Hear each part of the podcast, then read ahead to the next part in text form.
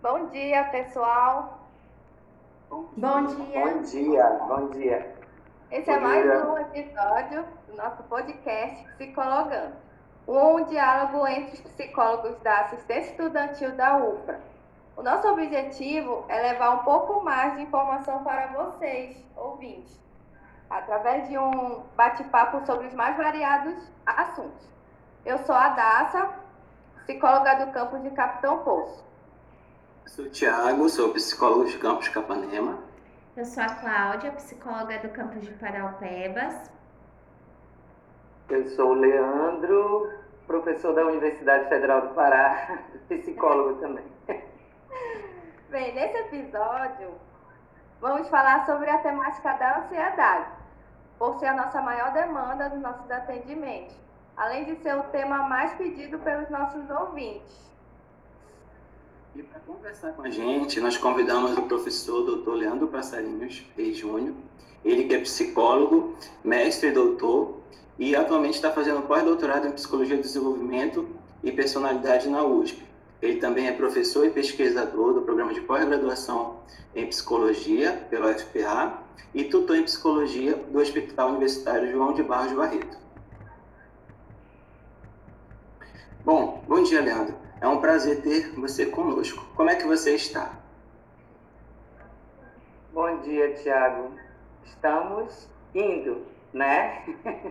Porque numa pandemia, esse novo normal tem obrigado a gente a redimensionar, inclusive, o conceito de bem-estar, de saúde mental, né? De vida. Então, mas o fato da gente estar sem Covid já significa que a gente está bem.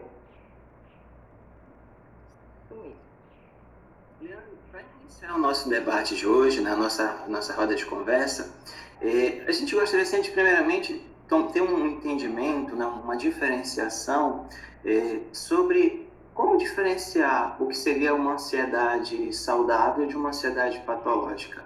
Como é que seria, o que é que a gente poderia, é, como a gente poderia, na verdade, identificar isso ou perceber, enfim? Bom, é, primeiro eu quero agradecer o convite e dizer que o que eu trago aqui são as minhas ideias, as minhas pesquisas, que não é nenhuma verdade, né, que pode ser questionada e que nós estamos aqui entre pares e é muito comum que haja divergência, né? Fiquem bem à vontade para contribuir, inclusive para divergir sobre os meus conceitos. É, a, a gente entende na clínica que a ansiedade ela é muito confundida com o estresse e com o nervosismo, né? Então, ah, precisamos entender que nós vivemos num mundo muito corrido, num mundo muito estressante, num mundo muito ágil e agora numa pandemia, um mundo preocupante. E é muito comum que as pessoas tenham, é, que elas manifestem situações nervosas situações de ansiedade, situações de estresse. a questão, esses três aspectos, eles, faz parte, eles fazem parte da nossa vida, né? do nosso comportamento e do nosso psiquismo. Isso é natural. Então, é normal você ter nervosismo, é normal você ter ansiedade e é normal você ter estresse. O problema é que quando isso se torna constante, aí a gente já entra numa dimensão preocupante e patológica. Quando sai da questão da normalidade, aí sim a gente percebe que a frequência de nervosismo, a frequência de estresse e a frequência de ansiedade levam a situações patológicas.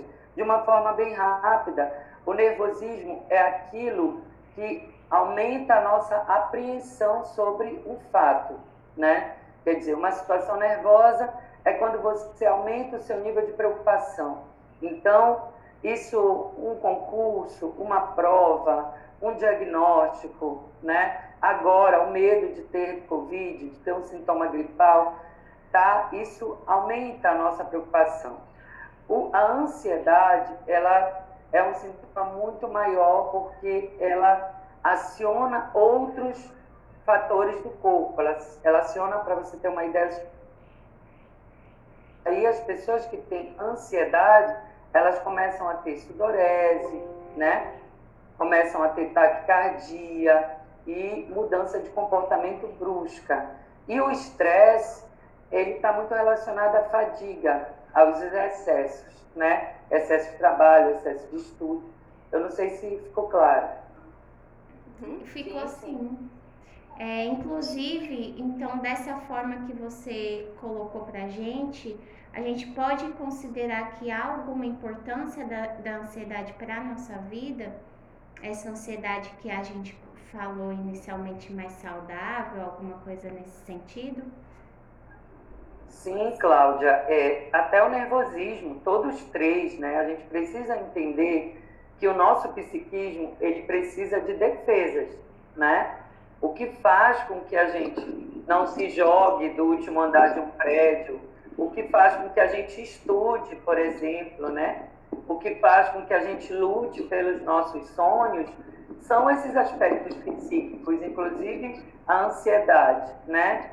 Quem não ficou ansioso aqui com a seleção de um concurso público? Quem não fica ansioso com uma prova, né?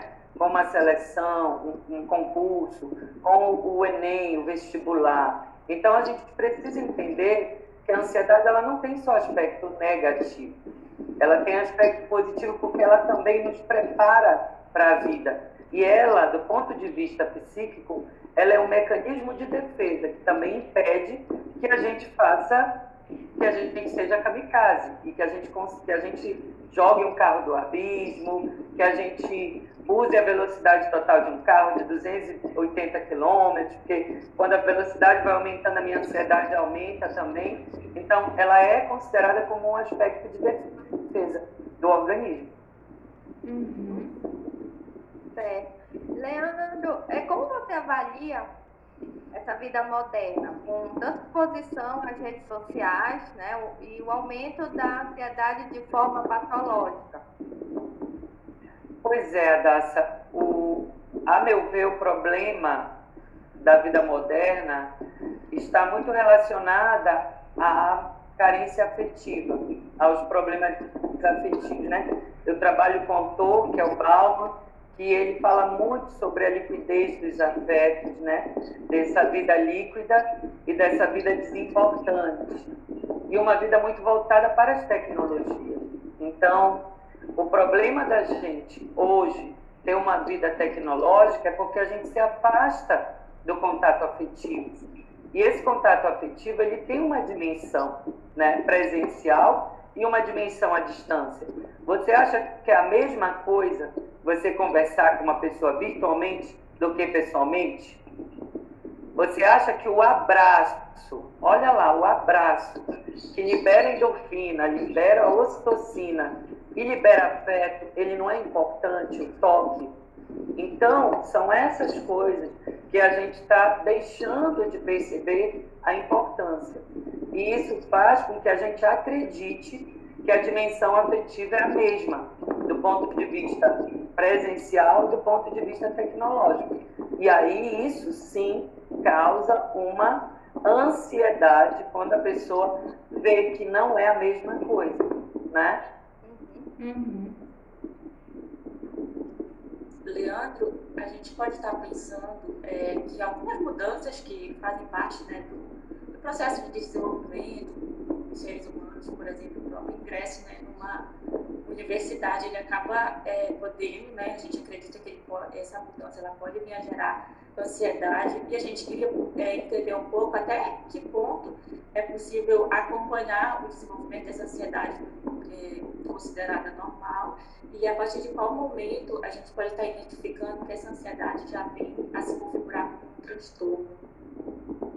Pois é, Suzane, a questão é porque os transtornos de ansiedade, eles têm uma relação muito particular com a vida de cada um de nós, com a nossa subjetividade. Existem pessoas que têm uma vida muito mais acelerada e outras que conseguem desacelerar essa vida.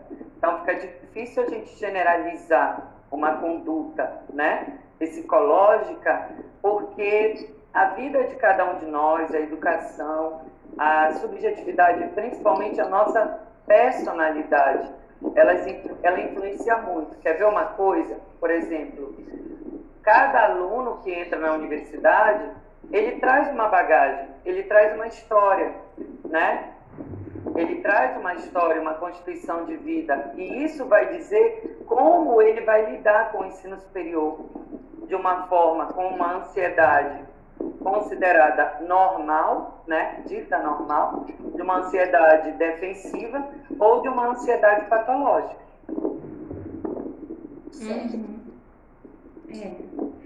É, inclusive, até você falou, né, é, quando você deu o exemplo do, do que a gente sente ou não, falou um pouquinho sobre hoje em dia a pandemia, né, os sintomas gripais, isso gera na gente essa ansiedade. E a gente já está vivendo há mais de um ano dessa forma, né, e a, e a nossa rotina, em algum momento, ela alterou, mudou consideravelmente.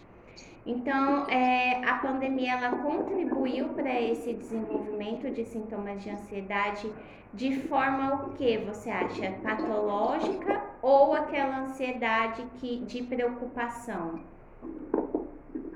A questão, Cláudia, é que a gente ainda não tem essa dimensão, né? A gente tem hipóteses, porque a gente ainda está na pandemia. A gente só vai saber isso no pós-pandemia, né? Mas o que a gente recebe na clínica hoje é um disparo dessa ansiedade patológica, né? Muito em função de problemas da vida, da subjetividade, né? De problemas psíquicos, de psicopatologias outras que estão relacionadas à pandemia, né? Então, eu vou dizer uma delas, que é a depressão, tá? Hum. Então, a gente tem visto, infelizmente, que a depressão ela é falada na mídia, mas ela não tem sido colocada como um problema de saúde pública. Em nenhum momento nessa pandemia eu vi nenhuma secretaria de saúde trazer uma divisão de saúde mental ou um profissional de saúde mental. Aqui em Belém, por exemplo, nós estamos vendo a campanha da vacinação, mas a gente não está tendo uma campanha do cuidado da pandemia, tá? Então, para mim, isso é muito preocupante, porque mostra que a depressão, ela não é um, não está sendo encarada como um problema de, de saúde pública, e a ansiedade, junto com a depressão, elas não têm se incluído numa pauta de política pública, e sim como um cuidado individual. Eu acho que aí é que está o problema, porque a gente percebe que, por exemplo, a nossa categoria, psicólogo, a gente tem sido convidado para dar palestra, a gente tem sido convidado para aparecer na mídia, mas em momento algum você vê um psicólogo numa divisão de saúde. Isso me preocupa, porque é, se a gente está falando de uma pandemia que tem muitas sequelas psíquicas, a gente já deveria estar tá investindo nesse cuidado. É, Leandro, você tocou num ponto muito importante que é a questão do cuidado, né? E aí eu quero trazer aqui a questão do autocuidado, a questão do lazer. Porque é, nos atendimentos, né, eu percebo e observo que os alunos, eles se sentem muito culpados quando eles estão no momento de lazer. Eles acham que estão perdendo tempo, eles acham que deveriam estar é, estudando, fazendo outra coisa mais produtiva, né, que eles falam. Então eu queria é, saber, eu queria ouvir, né, é, qual a importância do lazer e do autocuidado, né, para a redução dessas, desses sintomas de ansiedade, até mesmo porque a gente tem vivido, né, da, com a pandemia. A Daça, o lazer é fundamental para a nossa vida, né? não só para a nossa saúde mental, mas para a nossa saúde física, né? Ah, eu fico me, me perguntando por que, que as escolas não investem mais no lazer, né? Eu estou falando da minha experiência escolar, que era de uma escola que investia muito em lazer, muitas brincadeiras, e eu percebo que atualmente, né, essas atividades de lazer elas estão sendo abolidas do contexto escolar. Isso significa que a escola ela está se tornando lugar só de estudo, né, e de cumprimentos de rotinas estressantes e não está tendo tempo para brincar, para liberar esse estresse. E o, onde se explode? No ensino superior, onde você vê que o próprio aluno não valoriza o lazer, né? Por exemplo, com os meus alunos agora, para você ter uma ideia, a universidade, nós estamos em aula. Eu não sei se a UFRA está em aula, tá? Mas a UFPA está em aula. E nós não tivemos nem uma semana, né, de, de recesso. Porque nós terminamos uma, um período letivo dia 26 de junho, é, dia 20 de junho, e dia é, 24 de junho nós já voltamos para o novo período letivo. Nem uma semana. Isso, para mim, isso é um impacto na vida de todos nós. Primeiro, porque nós precisamos de um recesso para a gente respirar, para a gente ter o nosso lazer, que é assistir um filme, não fazer nada, se jogar numa rede, sabe? Porque as pessoas acham que lazer também é só atividade física. Não é.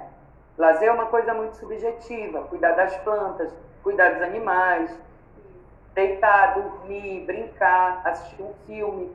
Então, o lazer é muito individual, mas ele é necessário, porque o nosso cérebro, do ponto de vista neurocientífico, ele precisa do lazer para ele se desprogramar. Não vê o computador quando diz preparando para salvar as alterações? É isso que o cérebro faz com o lazer e com o sono. Ele vai se desprogramar para depois se programar novamente. Então, eu, por exemplo, estou extremamente exausto. E já falei para os meus alunos que eu vou dar aula até o dia semana que vem até o dia 19, porque nós merecemos um recesso. Então eu vou passar uma atividade, tá, para eles online e nós não vamos ter aula, porque ninguém merece ficar o mês de julho inteiro estudando com a cabeça lá na praia, com o corpo pedindo descanso, né? Mas infelizmente quem elabora esses planos acadêmicos não tem essa dimensão, né? Não busca informação ou não se preocupa com esse tipo de coisa e acha exatamente isso que você acha. Então, tem também a questão de um sistema, viu, Adassa? Como é que uma universidade planeja aula para o mês de julho? Sabendo que todos os alunos, professores e servidores estão estressados, estão ansiosos, estão pedindo para terem lazer, mesmo que esse lazer não seja na beira da praia. Mas aí vem a questão da culpa. Você tocou numa coisa. O próprio servidor, o próprio aluno que não estiver em atividade nesse período de julho, ele vai se sentir culpado, porque vem o elemento da culpa. Então, isso é tão forte na nossa subjetividade que você se sente preguiçoso, você se sente vagabundo e você se sente culpado porque você não está trabalhando. Então, parece que a pulsão de vida é só o trabalho, quando que na verdade não é só isso o lazer ele também precisa aparecer. Uhum. Você fala, eu gostei bastante da, da metáfora com o computador, achei muito curioso. E, mas isso me fez pensar numa outra coisa. Às vezes a gente encontra, né, dentro da academia, é, muitos estudantes que eles ficam com o processo de, procrastinação. Né? Então, ao mesmo tempo em que evitam lazer, também evitam, é, é, de alguma forma, estudar ou fica tardeando. E há alguma relação, se enxerga alguma relação entre a ansiedade e, e a procrastinação? Você consegue identificar algo nesse sentido? Sim, muita, né? E eu vejo também que, volto a dizer para mim, isso é um mecanismo de defesa, né? Quando nós estamos no sistema de cobrança, de exigência, e todos nós aqui já passamos por isso numa universidade, creio eu, né? de pressão, de cobrança, né? Ah, o organismo ele vai buscar as suas defesas psíquicas.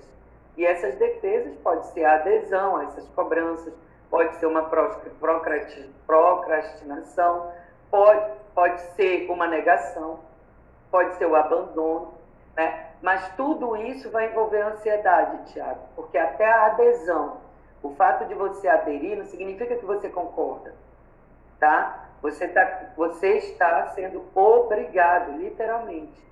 Então, essa obrigação, ela gera sofrimento, né? Então, isso gera ansiedade também.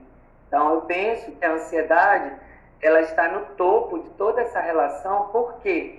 Volto a dizer, porque nós estamos muito voltados para um sistema de cobrança, um sistema de punição e um sistema de controle. Então, esse sistema, ele gera muita ansiedade, porque você não pode errar, você não pode falhar, né? E você tem que aderir a esse sistema, porque o sistema ele é imposto. Então, isso é muito complicado. Uhum. É, inclusive me faz pensar o seguinte, né? A gente no dia a dia tá nessa correria, é uma espécie de piloto automático que, por exemplo, eu mesma, né, tenho um filho pequeno e aí eu já acordo, já tenho toda uma rotina para fazer, para poder sair de casa, deixar na escola, não sei o que, não sei o que.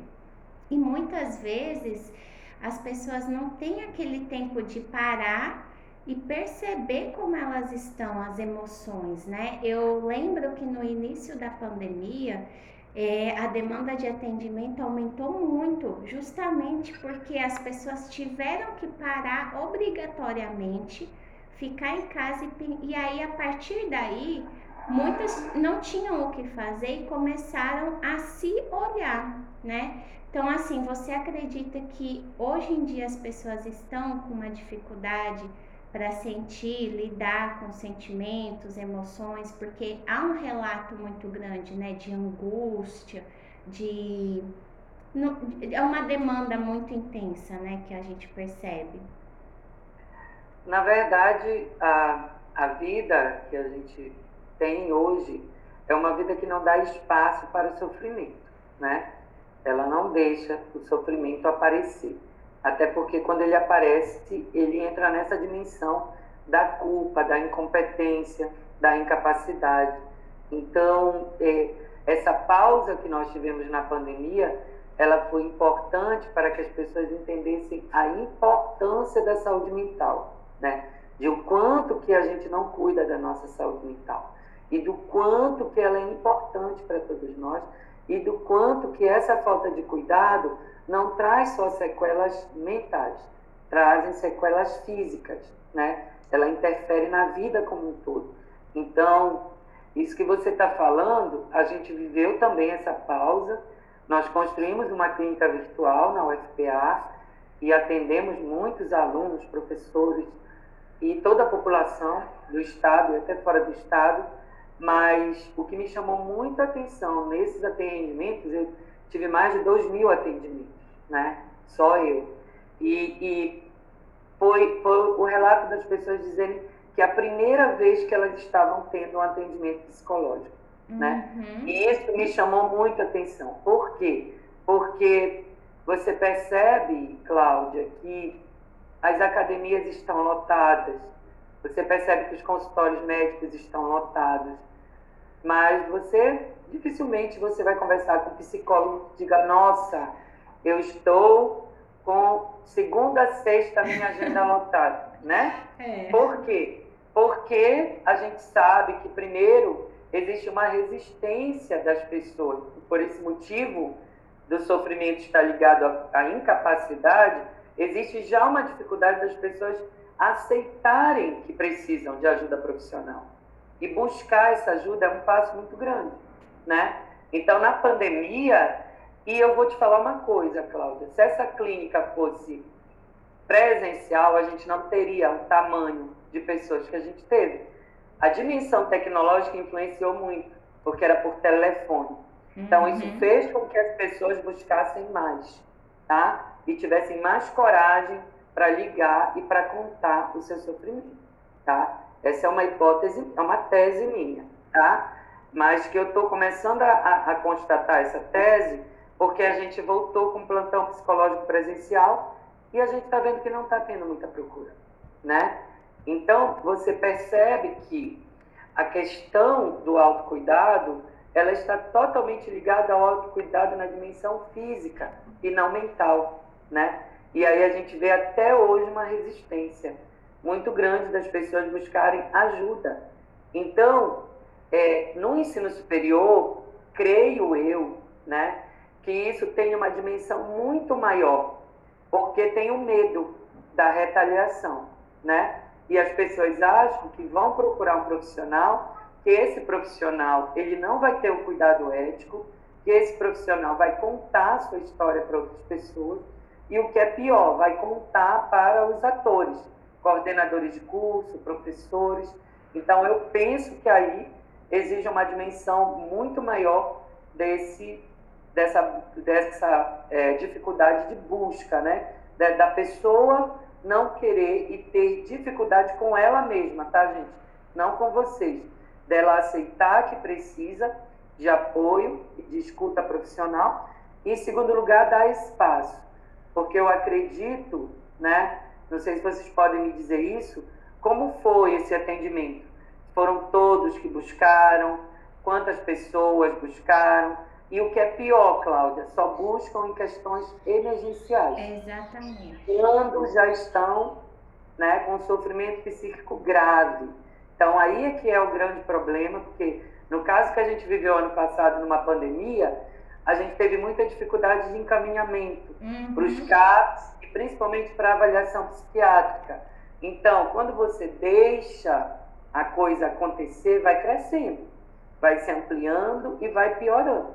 E aí, quando você busca, geralmente é quando já está muito grave, e aí que você, sozinho, como profissional, você pode estabilizar, você pode acolher, mas aí fica muito difícil você intervir sozinho. É verdade. Tá? E uma coisa que eu sempre dou esse exemplo, né, para os alunos, é em relação a o quanto é difícil às vezes perceber o limite ali que você está indo para um caminho patológico na saúde mental, né? A saúde física é mais fácil, você tá com o braço doendo, tem um limite que você sente a dor que você fala, não, não dá mais, eu preciso de ajuda e vai procurar um tratamento médico.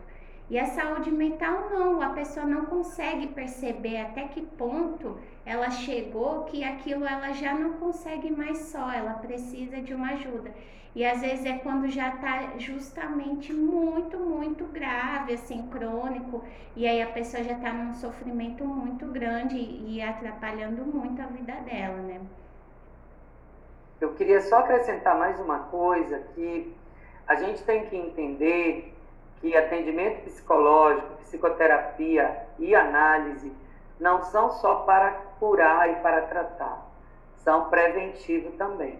Então é muito importante que a gente se autoconheça, né? A psicoterapia, ela produz um autoconhecimento.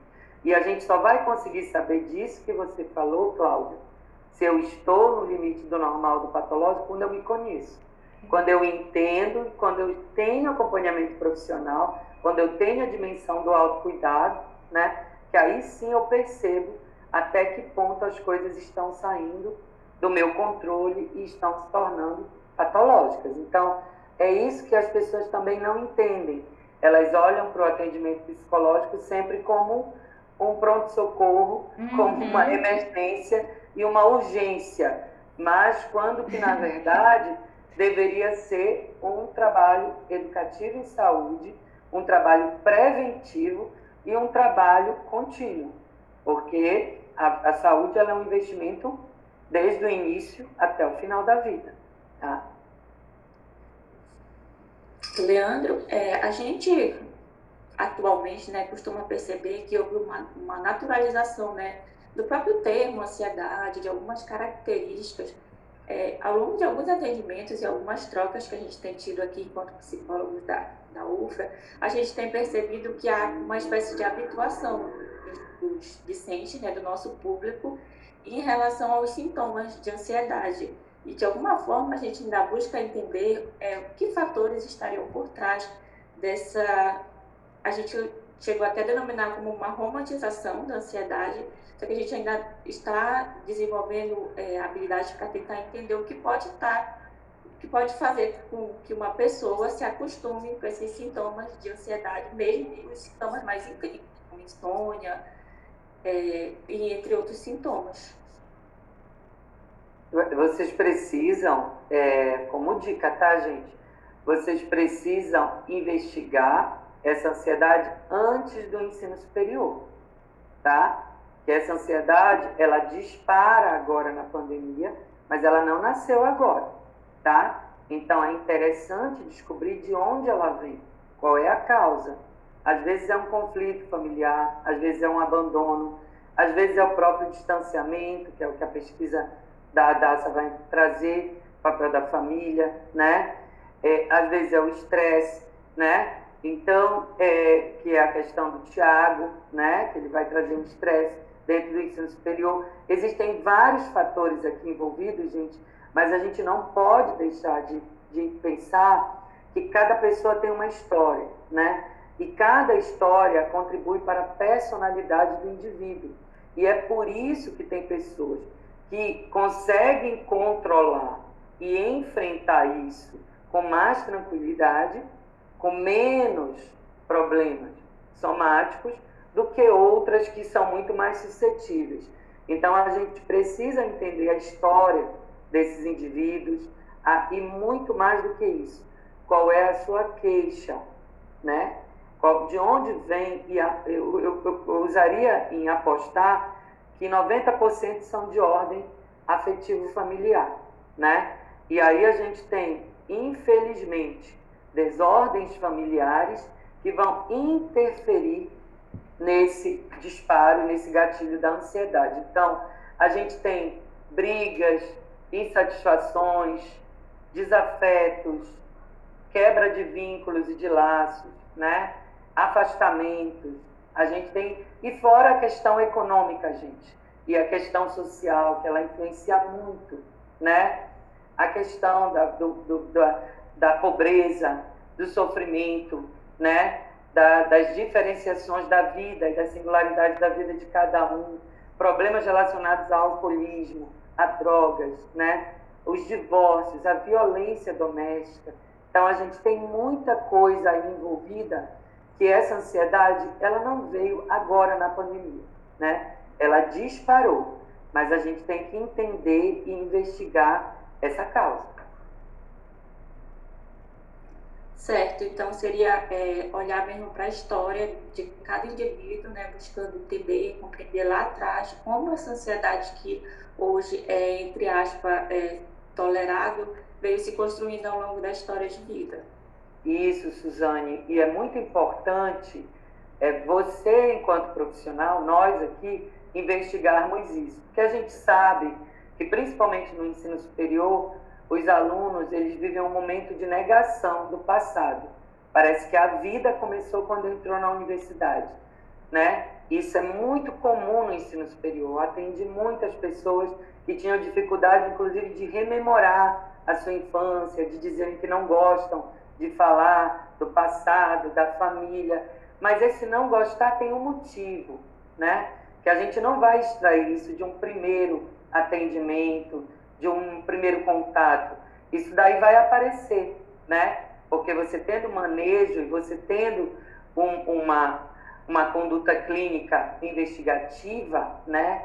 Você vai conseguir, porque ele vai falar. Isso vai aparecer porque quem está procurando a gente nesse momento de pandemia é porque não está mais aguentando a sua dor. Vocês concordam comigo? Sim. Porque a dor está sendo insuportável, porque senão não procuraria. E por conta disso, eles vão contar para a gente. Mas a gente tem que ter muito cuidado para mexer nessas feridas, porque a gente também vai ter que cuidar dessas feridas. E não abrir essas feridas e deixá-las ao, ao léu, né? A gente vai ter que ter manejo e vai ter que ter intervenção, tá? Ok. Leandro, pensando aqui, né, o que você já colocou, né, eu fiquei aqui pensando um pouco, né, que a Suzane falava também. Então, assim, a gente tem né, uma coisa que a gente, como psicólogo, percebe muito, desde quando Tiago, está um pouquinho baixo o teu áudio. E agora? Estão vendo? Melhorou. Melhorou. Ah, é, bem, então o que eu dizia é que desde a formação a gente vê uma coisa que é essa dificuldade das pessoas falarem, a dificuldade de procurar ajuda profissional, que era o que o Leandro estava colocando mais cedo. E, principalmente quando a gente está falando de, de assuntos relacionados à saúde mental. E quando a gente também pensa né, a respeito de, dos estudantes, em que não só os estudantes, mas as pessoas eh, terem uma certa dificuldade de até naturalizar o sofrimento, talvez seja também a, a ver com isso, né? Então, se eu assumo que eu sofro, eu sou fraco, Né? Então, mas antes de dizer que toda essa dor, que ela é intensa, ela é absurda e muitas vezes insuportável, é, ela é normal para que eu não passe para uma pessoa fraca. Né? Eu tenho eu, eu, tenho essa percepção também que parece que é um pouco disso. Né? Então, às vezes a gente acha que isso é normal, porque se a gente assume essa dor, demonstra aquilo que você colocava, né? Fraqueza. Você vê dessa maneira também, Leandro? Eu vejo, mas tem uma coisa muito maior aí, Tiago. Às vezes essa dor ela já faz parte da vida da pessoa. Né? Eu trabalhei 10 anos no campus do interior, em Bragança, né? e eu via isso. Né? Eu dava aula de psicologia que virava um laboratório clínico de consulta, né? onde cada um falava da sua vida, mas dizendo: meu primo teve um problema. Sabe aquele programa do Serginho Grosman? Eu tenho um primo que gostaria de saber, né, e tal. E, mas a gente, como profissional, a gente sabe, né? E aí as pessoas contavam sobre as suas histórias. E a maioria dessas histórias, elas, essas dores, Tiago, elas já vinham da própria história, da própria vida, né?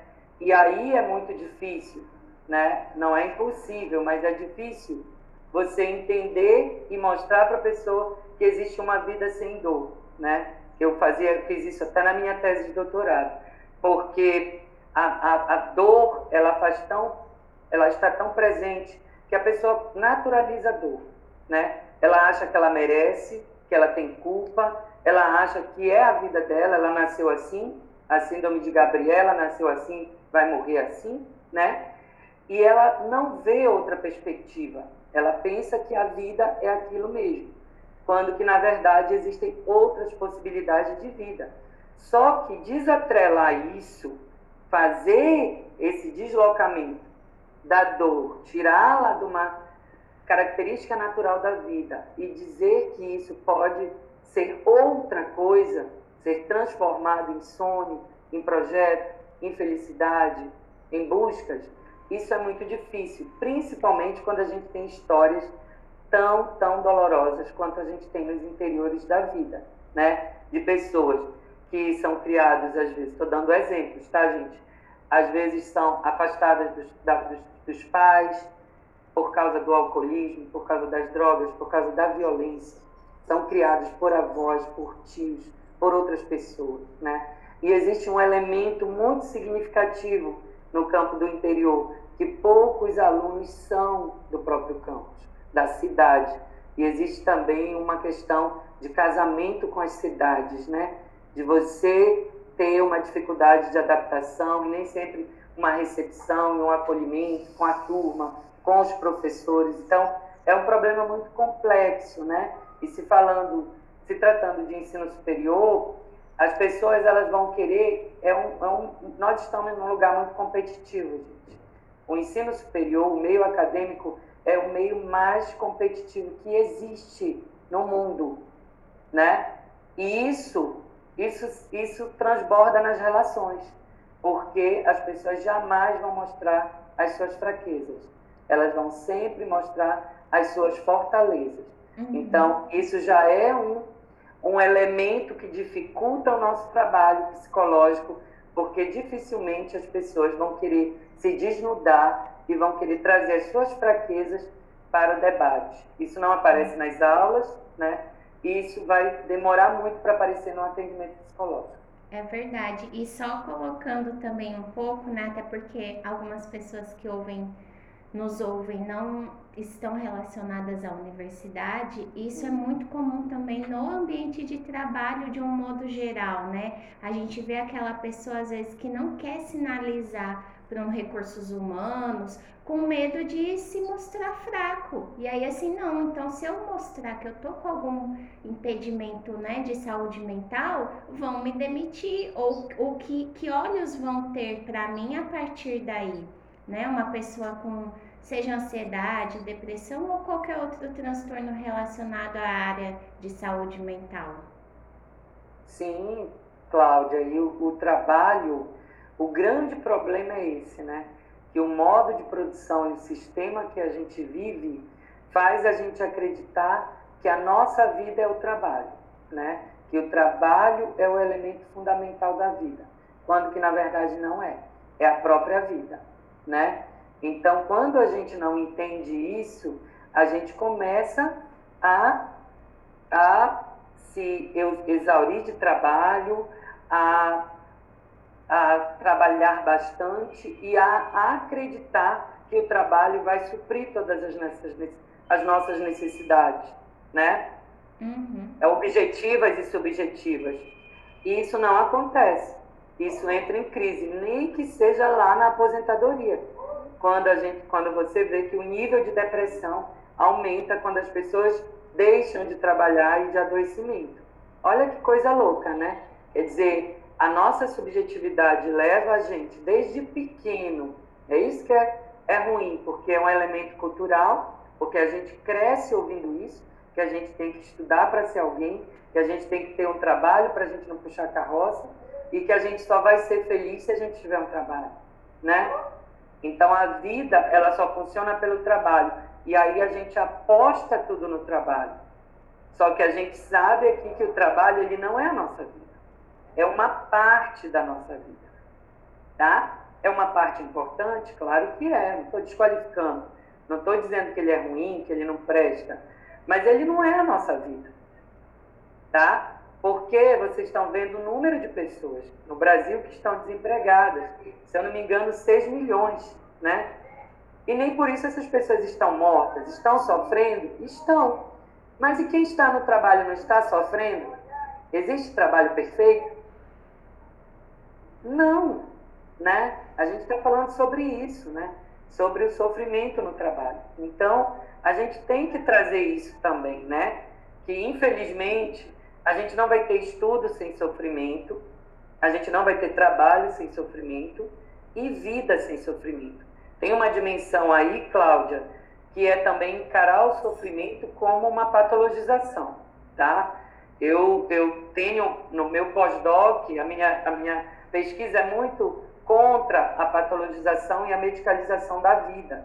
Então a gente também tem que entender que o sofrimento ele também é pedagógico. Ele também é, ele é necessário para a nossa vida. É claro que não em tão grandes proporções e nem frequentemente. Mas é importante a gente ter uma frustração, é importante a gente ter uma reprovação, é importante a gente ter né, um, uma, uma, uma falha, porque isso faz parte da constituição da nossa personalidade para que a gente não entenda que a vida é só acerto, que a vida é só coisas boas e que a vida é sempre uma coisa positiva. Não, a vida é o conjunto de tudo isso, é a totalidade do positivo e do negativo. A dificuldade e o nosso desafio é mostrar o como trabalharmos para termos um equilíbrio desse positivo e negativo, para que esse sofrimento ele não fique tão descompensado, né? para que ele não fique tão presente na nossa vida. Porque, por exemplo, numa pandemia como essa que nós estamos vivendo, quem está sem sofrimento aqui? Todos nós estamos em sofrimento. Só que esse luto e esse sofrimento, eles vão trazer muitas aprendizagens, nem que seja a própria valorização da vida. Tá bom? Uhum. É, e Leandro, e assim, quais seriam a, essas estratégias né, para lidar com, essa, com, com, o próprio sofrimento, com as questões da ansiedade, até mesmo alguns tratamentos, né, o que a gente pode até reter de bom de, nessas situações. É, primeiro, é, a gente é, tem que entender que não existe uma receita e um manual né, de conduta terapêutica generalizada e muito menos uma uma orientação e um aconselhamento geral, porque nós estamos falando aqui de vida, de individualidade e subjetividade, de complexidade, né? Mas eu diria que o autoconhecimento é a primeira estratégia, né? A gente precisa se conhecer, porque quem é que vai dizer o tamanho da dor, né? Quem é que sabe a dor, o tamanho da dor? Somos nós, terapeutas, psicólogos, analistas? Não. Quem vai dizer para a gente o tamanho da sua dor é o cliente, é o paciente. É ele. E uma outra coisa que a gente tem que tomar muito cuidado é com a banalização dessa dor. Porque às vezes o que a gente acha banal para nós, ah, o aluno tirou uma nota baixa. Para mim é uma coisa banal, mas para ele pode não ser, né? Brigou com o pai, brigou com a mãe, pode ser uma coisa banal para mim, mas para ele pode não ser. Então é ele que dimensiona. É cada sujeito que tem uma dimensão da dor, tá? Então essa questão da dimensão da dor, para mim isso é muito problemático hoje, quando as pessoas tentam comparar dor, colocar numa régua qual é a maior e qual é a menor. Não existe isso. Existe o que é para o sujeito, né? E aí, é claro que se conhecendo e se autoconhecendo, a gente tem condições de controlar ou de tentar controlar esse sofrimento. Entendeu, Adassa? Mas é muito possível, num contexto de pandemia, a gente eliminar o sofrimento. Nesse momento, eu diria que seria impossível. O que a gente consegue é amenizar e tentar trabalhar na perspectiva do autoconhecimento para que esse sofrimento não seja o elemento principal da vida do sujeito, que ele consiga equilibrar esse sofrimento com outras estratégias e com outras rotinas. E aí eu queria atenção especial para essa rotina, porque sono e lazer são duas perspectivas importantíssimas para a vida do sujeito. E se a gente não consegue fazer isso na semana, a gente tem que começar a fazer isso nos finais de semana. Deu para entender? Então, a gente precisa trabalhar também com estratégia de planejamento e organização dessas rotinas. Eu sei que não é fácil organizar isso de segunda a sexta, mas vamos começar no sábado e no domingo, que já vai ter um efeito muito bom, né? Isso já vai ser muito legal para o sujeito. Do ponto de vista da organização do trabalho, seja o trabalho intelectual o trabalho físico, isso é muito importante, né? Porque a gente precisa ter tempo. E a outra coisa é o tempo que a gente precisa para, para a gente mesmo, para fazer as coisas que a gente gosta. Porque a gente gasta muito tempo agradando os outros, né? E cumprindo as os deveres que a vida impõe. Mas cadê as coisas? Quando eu atendia na clínica virtual, eu atendi muito idoso, né? E a primeira pergunta que eu fazia, o que, é que você gosta de fazer? Ah, eu gosto de fazer crochê, de pintar, de assistir televisão, de cuidar de planta. Então você vai fazer isso com mais frequência. Você vai fazer isso pelo menos uma hora do seu dia, né? Porque é como se você estivesse se dando um presente. E a gente precisa se presentear. Eu não sei se eu respondi a tua pergunta, Adassa. Uhum. Inclusive, Leandro, é, a gente sabe, né, que muitas pessoas que estão ouvindo, elas são leigas, né? De um modo geral, não tem esse conhecimento técnico que talvez a gente, como psicólogo, pode ter um pouquinho mais. Aí, dito isso, tem alguma forma de elas se aproximarem mais da temática através de livro, filme ou até série mesmo que você pudesse indicar? Sim, é, eu, eu não sou muito. É, a minha discussão, Cláudia, ela é muito intelectual, né? E eu, os, o que eu tenho lido, né, até mesmo pela pós-graduação, tem sido os autores que me ajudam a entender o mundo pós-moderno, né? Eu, eu sou muito fã do Bauman e do Boaventura, né? O Boaventura de Souza Santos, ele lançou um livro chamado A Pedagogia do Vírus, né? E nesse livro ele mostra que nessas catástrofes elas são fundamentais para que a gente se reconecte com a gente mesmo, né? Porque veja, a pandemia obrigou a gente a parar a coisa, a parar, a desacelerar fez com que a gente retomasse contatos que a gente não tinha, mesmo de modo virtual, fez a gente repensar na vida e fez a gente mudar a nossa vida. Então, isso já é pedagógico porque mudou, né? Fez com que a gente visse a vida de uma outra dimensão, né? Então, isso já foi pedagógico porque a gente acreditava que era só aquela correria, que era só daquele jeito, que era só assim. E hoje a gente está vendo que existem outras formas, né?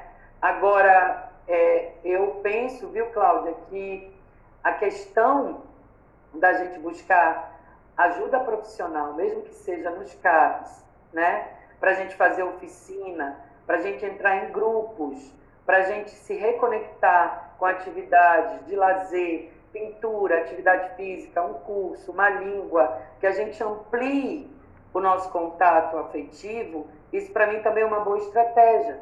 Por quê? Porque às vezes a gente está só é, é, é, é, circunscrito ao nosso ambiente imediato, que é o trabalho e a casa. A gente tem que ampliar isso.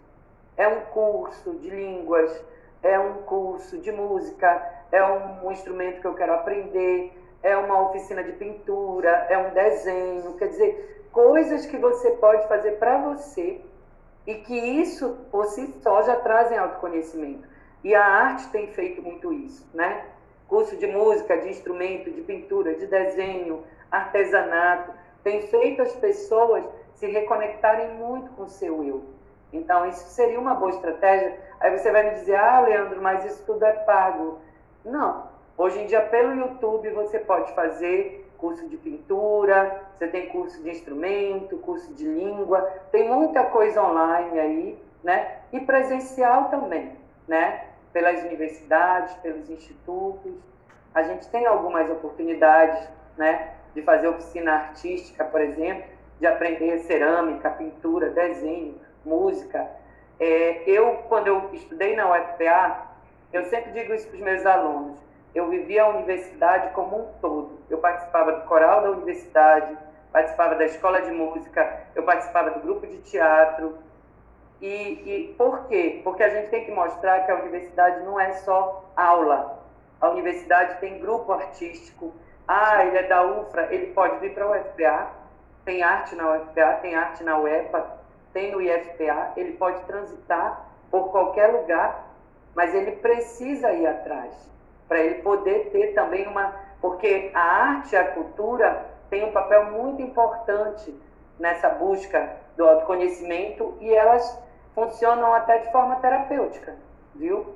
Então, isso é muito importante. Uhum.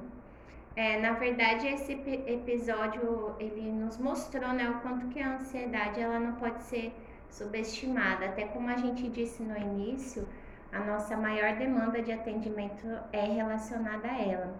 E a gente sabe também que, junto com a depressão, é uma das causas que mais afastam as pessoas no trabalho, no trabalho seja por atestado ou licença saúde.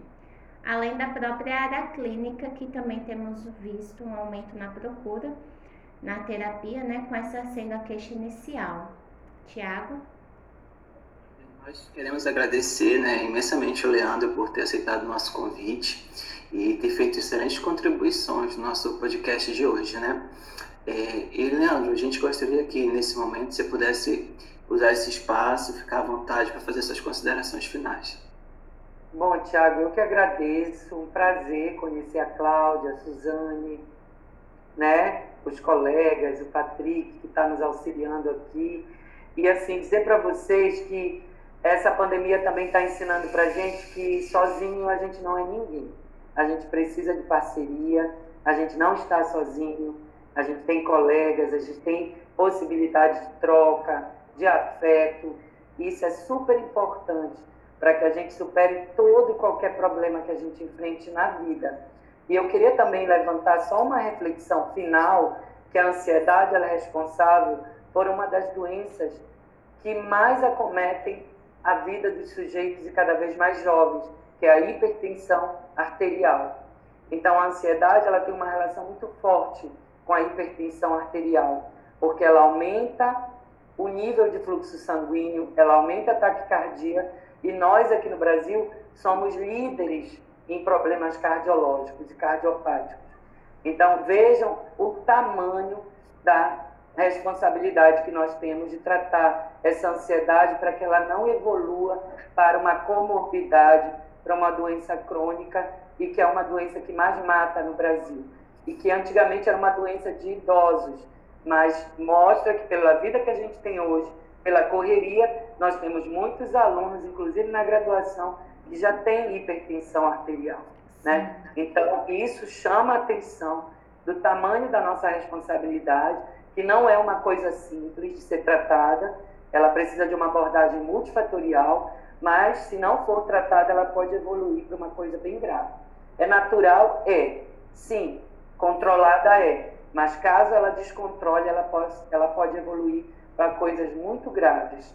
Tá bom? Eu que agradeço, espero ter contribuído, tá? E contem comigo para outros e outros episódios, que para mim foi delicioso fazer esse bate-bola aqui, conversar com vocês nessa manhã tão agradável. Desejo sucesso, tá? Vocês não estão sozinhos, nós somos um grupo. O que vocês precisarem de mim, que eu puder ajudar, eu estou aqui. Muito obrigada. Obrigada.